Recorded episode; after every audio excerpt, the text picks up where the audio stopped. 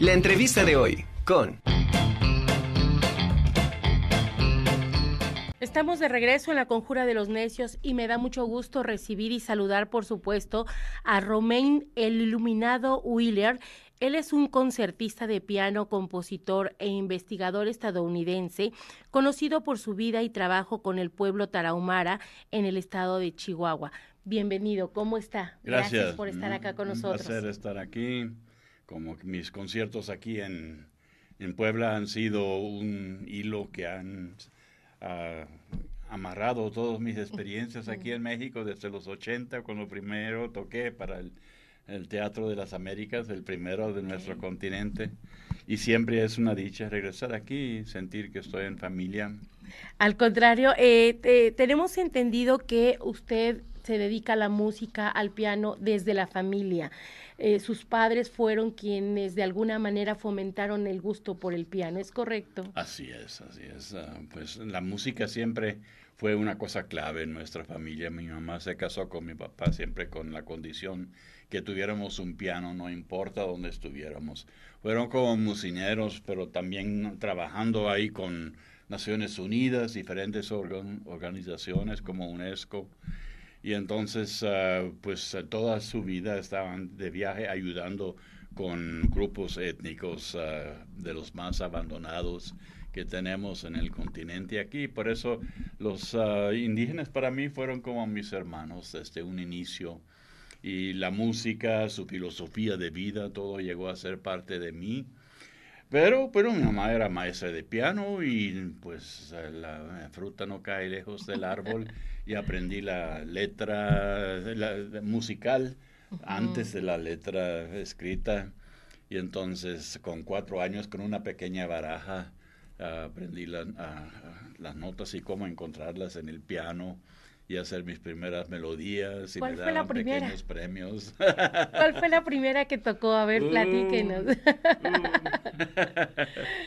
pues había una pequeña que se llamaba Añoranza, que escribí cuando tenía como nueve años, ya tenía mis añoranzas. Ok, perfecto. Oiga, ¿y por qué dedicarse precisamente a tocarle a los indígenas? ¿De dónde sale este gusto? Sí, bueno, después de 16 años de estar conviviendo con mis padres, estudiando todo por correo, por radio, uh, decidí ir a Austria.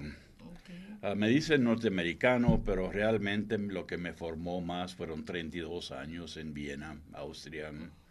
Ahí fue donde comenzó toda mi carrera como compositor, como pianista.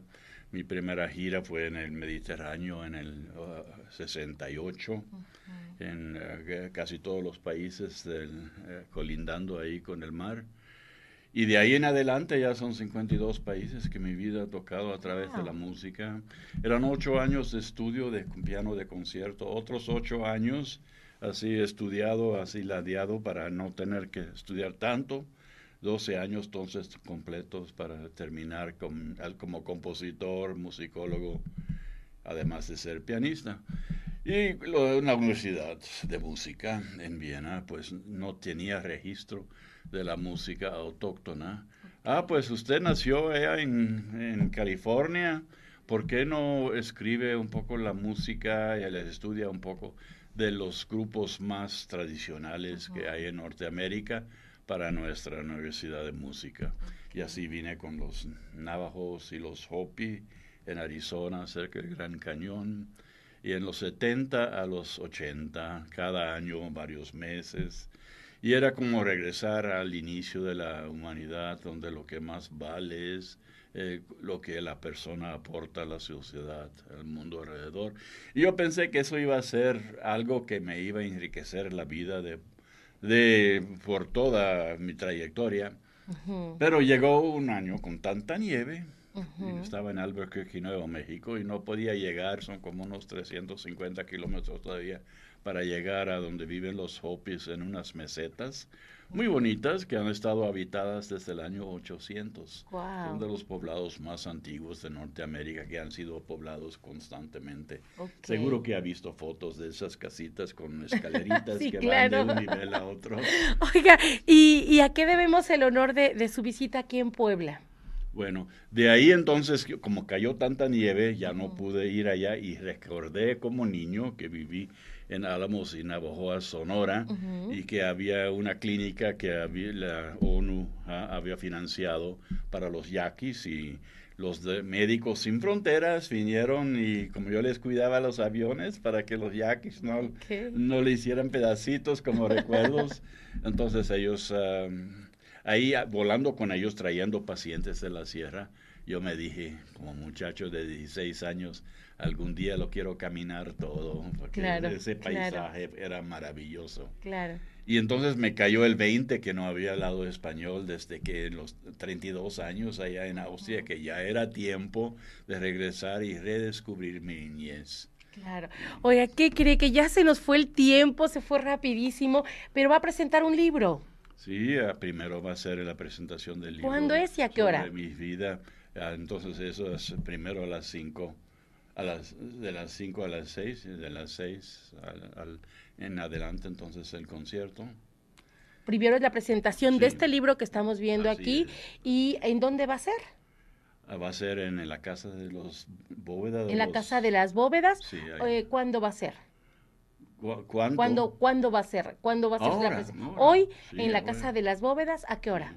A las seis, bueno, a las cinco la presentación y luego a las seis el concierto, sí. Pues bueno, si le parece, lo dejamos ahí para que todas las personas que nos están viendo y escuchando asistan hoy a, las, a la Casa de las Bóvedas para que vean eh, el libro y nos platique pues un poquito más de su historia. le agradezco mucho. Pueden ayudar también para que la clínica y la escuela que tenemos allá para 550 familias pueda seguir adelante. Perfecto. Para eso es la ayuda. Pues hermosa, hermosa labor. Muchísimas gracias.